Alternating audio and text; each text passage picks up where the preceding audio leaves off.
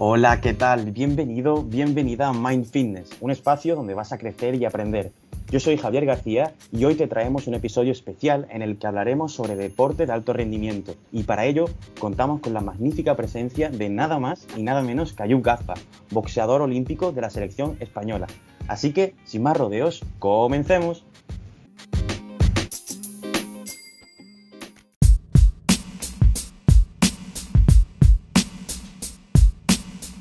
Muy buenas, Ayub. ¿Qué tal? ¿Cómo estás? Muy buenas, Javi. Pues muy bien. Muchas gracias por invitarme a la entrevista. Es un placer tenerte aquí con nosotros.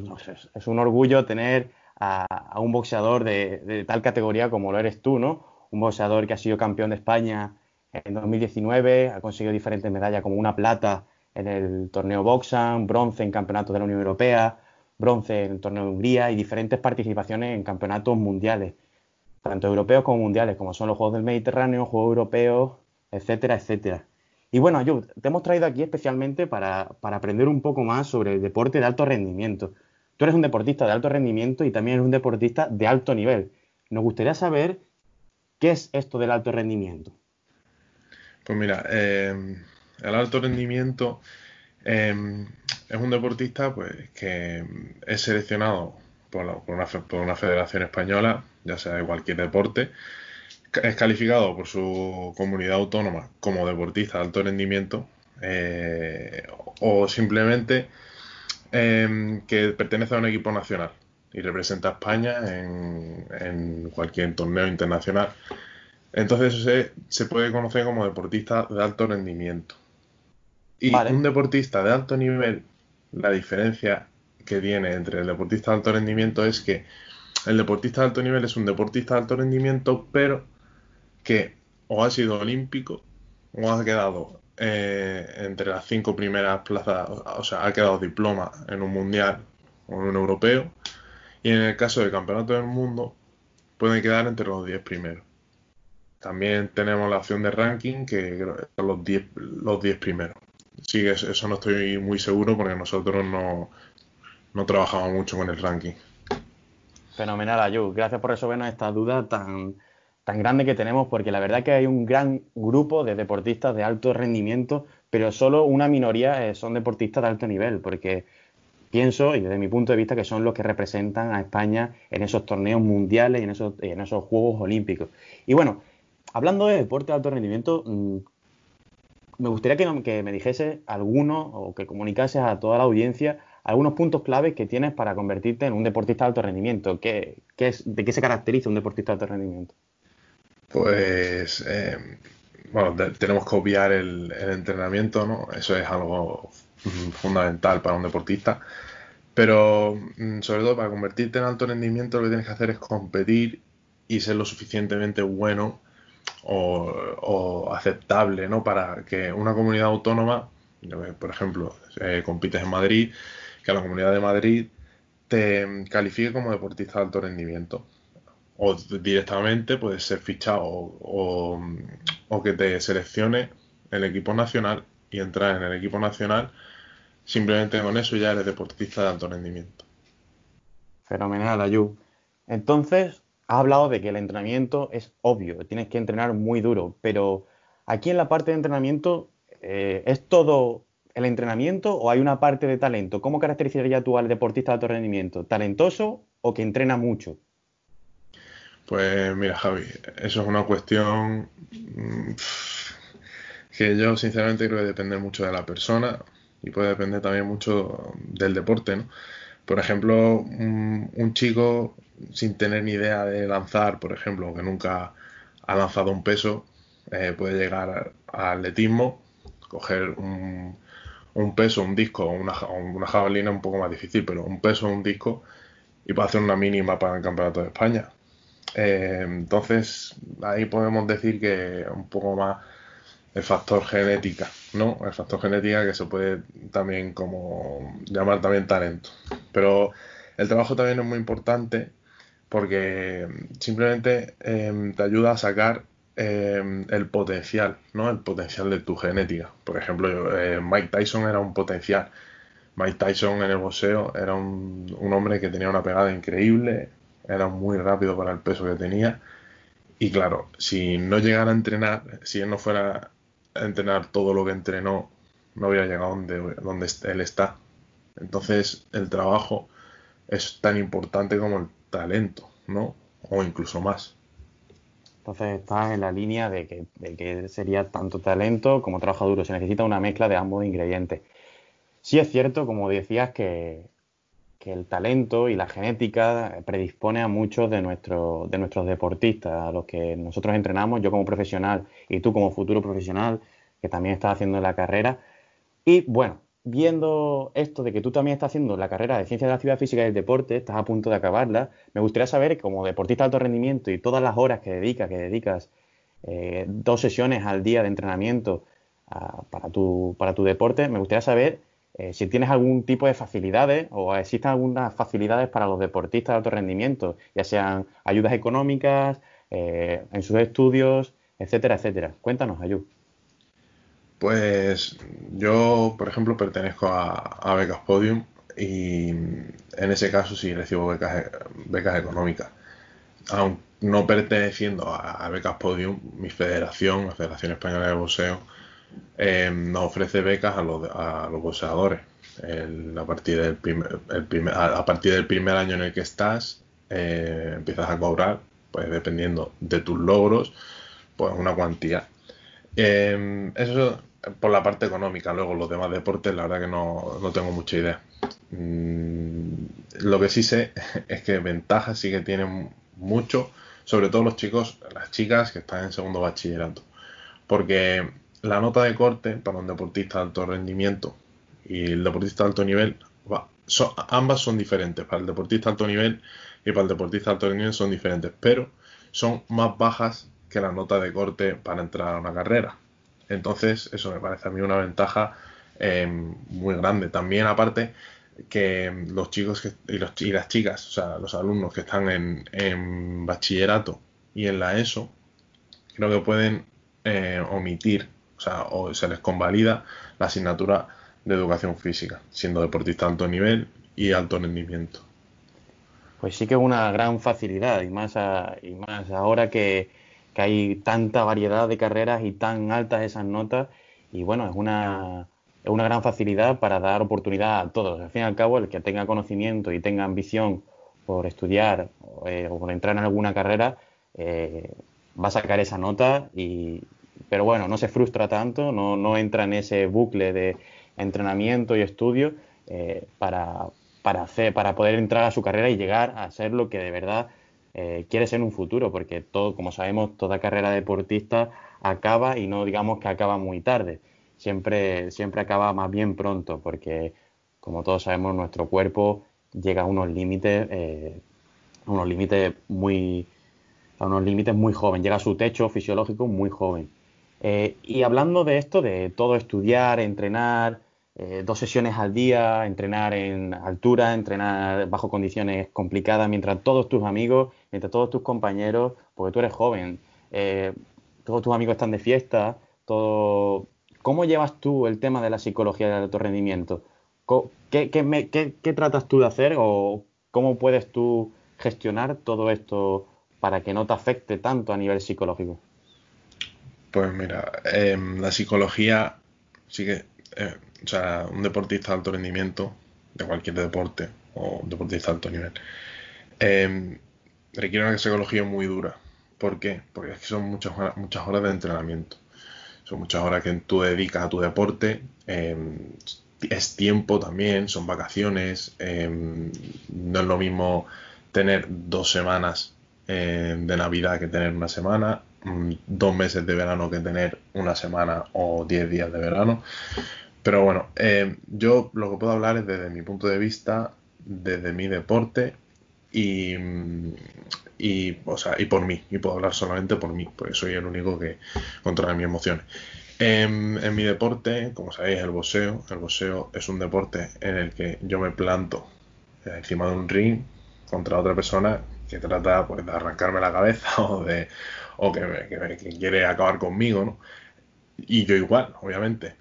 Pero eh, la cuestión es cuando tú entrenas poseo, tú tienes que entrenar y te da golpes igual, y mm, te golpeas con tu compañero, eh, golpeas al saco, pero lo que quiero decir es que, por ejemplo, en el boxeo, si tú no haces bien una técnica, no te sale bien una técnica, o tienes un compañero que mm, es mejor que tú y te está, mm, entre comillas, pegando, pues al fin, al fin y al cabo nadie quiere, nadie quiere ser pegado por nadie, ¿no? Nadie quiere que le peguen. Entonces es un poco más que es como una suma de, de cosas. Son sumas de cosas que no, que tú, por ejemplo, pues no, no puedes llegar a asimilar psicológicamente. Entre eso, entre los entrenamientos, dos sesiones diarias, casi todos los días. Eh, y luego, mm, lo que tú has dicho, tengo compañeros, mis colegas son universitarios, fiesta, eh, eh, viajes, tal, y yo pues no puedo hacer eso, pues al fin y al cabo sí que te afecta un poco psicológicamente, pero, pero gracias a Dios lo llevo bien. Muy bien, Ayub. Ese tema de psicología es un punto a tratar y, siempre dejándolo en las manos de los profesionales. Ya sabemos que existen eh, psicólogos deportivos. en ciencia de deporte se estudia la, asignatura de psicología, pero luego te puedes especializar. Y bueno, hablando un poco más de tu deporte, eh, el que es el boxeo, ¿todo el mundo puede practicar boxeo, Ayub? ¿O lo recomiendas para todo el mundo? Es decir, un chico, eh, normalmente el boxeo la gente se suele meter porque ha tenido una serie de problemas o porque es un ejercicio eh, altamente cardiovascular o, siente algunas inseguridades porque es una manera de mostrar o de combatir esas inseguridades. ¿Piensa que es un deporte para todo el mundo?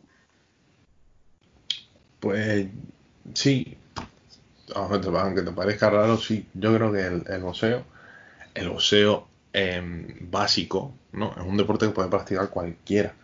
No tienes por qué estar dándote golpes, ni tienes por qué estar partiéndote la cara con otra persona. Yo creo que lo puede practicar cualquier persona. Eso sí, el boxeo de competición es totalmente diferente. O sea, el boxeo normal, practicarlo porque mm, quieres bajar peso, em, es un deporte que pues, implica muchos músculos y, también es como muy, muy aeróbico, muy también, y también combina aeróbico y anaeróbico, pero bueno, es un deporte que yo animo a todo el mundo a que lo pruebe.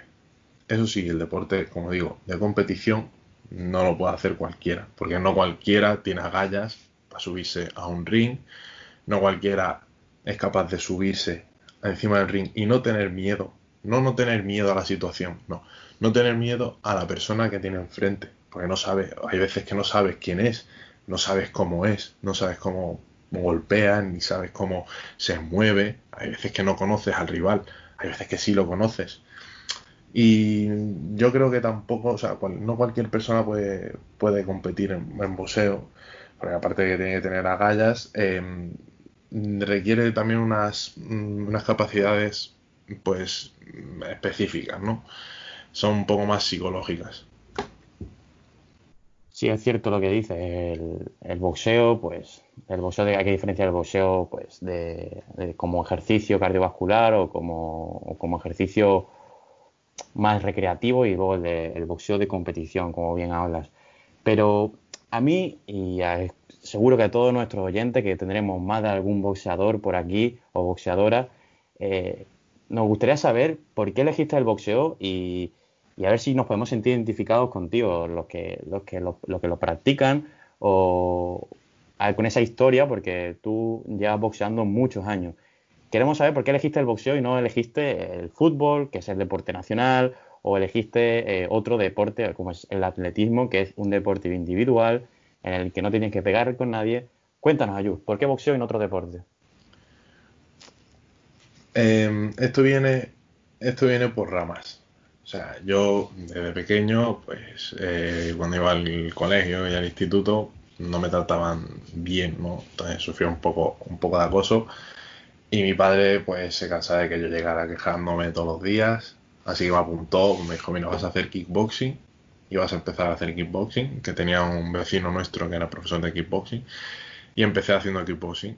Eh, al principio no me lo tomé muy en serio, luego cuando ya empecé un poco más en serio, que quería empezar a competir, competí, llegué a competir, hice tres combates, y mm, luego cuando terminé, el último, hice el último combate y me acuerdo que tenía que irme al campeonato de España, pero no fui por la selectividad, porque dije, bueno, primero los estudios y luego, y luego boxeo, y luego hago kickboxing o lo que sea.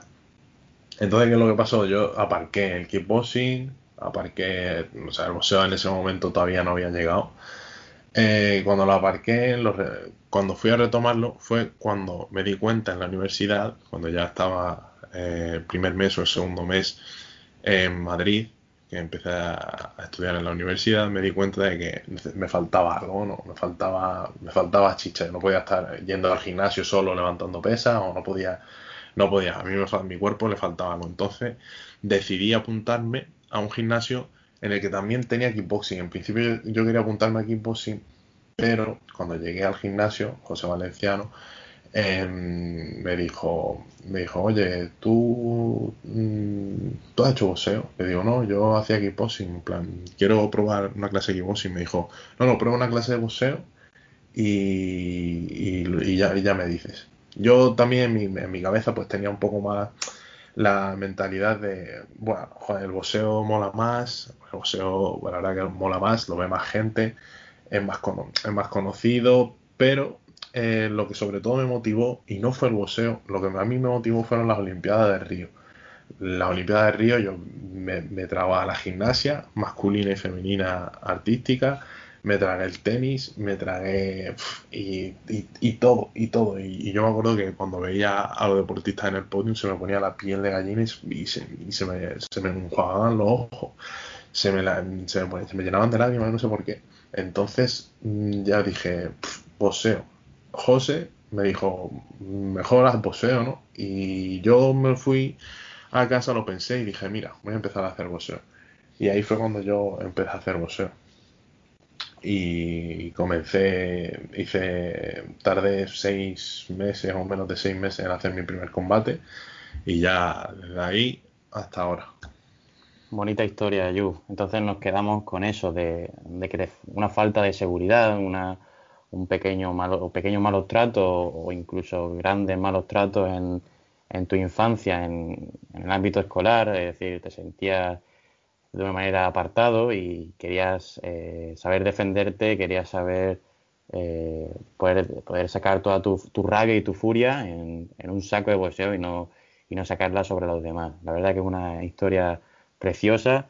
Y ahora hablando de esas Olimpiadas de Río que has mencionado antes, queremos saber cuáles son tus objetivos, cuáles son tus próximos objetivos de cara a, a todas las competiciones que están todavía por ver, pero que, llegarán, que llegarán. Cuéntanos.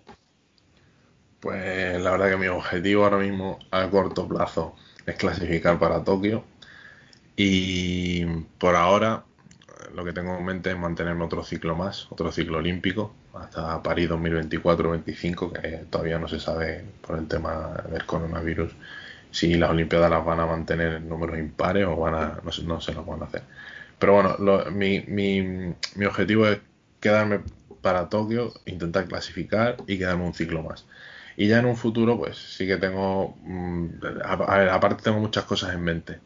Tengo muchas cosas en mente, pero si todo me va bien en amateur, o sea, si saco buen resultado y, y en amateur, pues se me da em, mejor de lo que se me da ahora, pues no estaría mal pasarme a profesional, algo así profesional.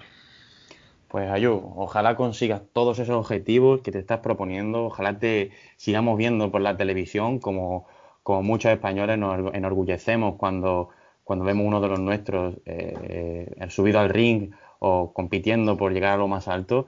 Y nada, para cerrar, sí que nos, nos gustaría que dieses un mensaje, un mensaje motivador para todos esos deportistas que están comenzando, para todos esos deportistas que todavía están eh, buscando eh, la gloria, están buscando todo, su potencial, están sacando todo su potencial para, para ser los mejores, para llegar a ser como tú. Un mensaje, Ayub. Pues em, luchar por vuestros sueños. Luchar por vuestros sueños. Em, absolutamente todo, todo en este mundo, todo es posible. Así que si quieres, puedes. Pues muchas gracias, Yu. Nos quedamos con este mensaje. Muchas gracias a todos por escucharnos. Si quieres más, ya sabes dónde estamos. Un saludo muy fuerte y nada, hasta la próxima.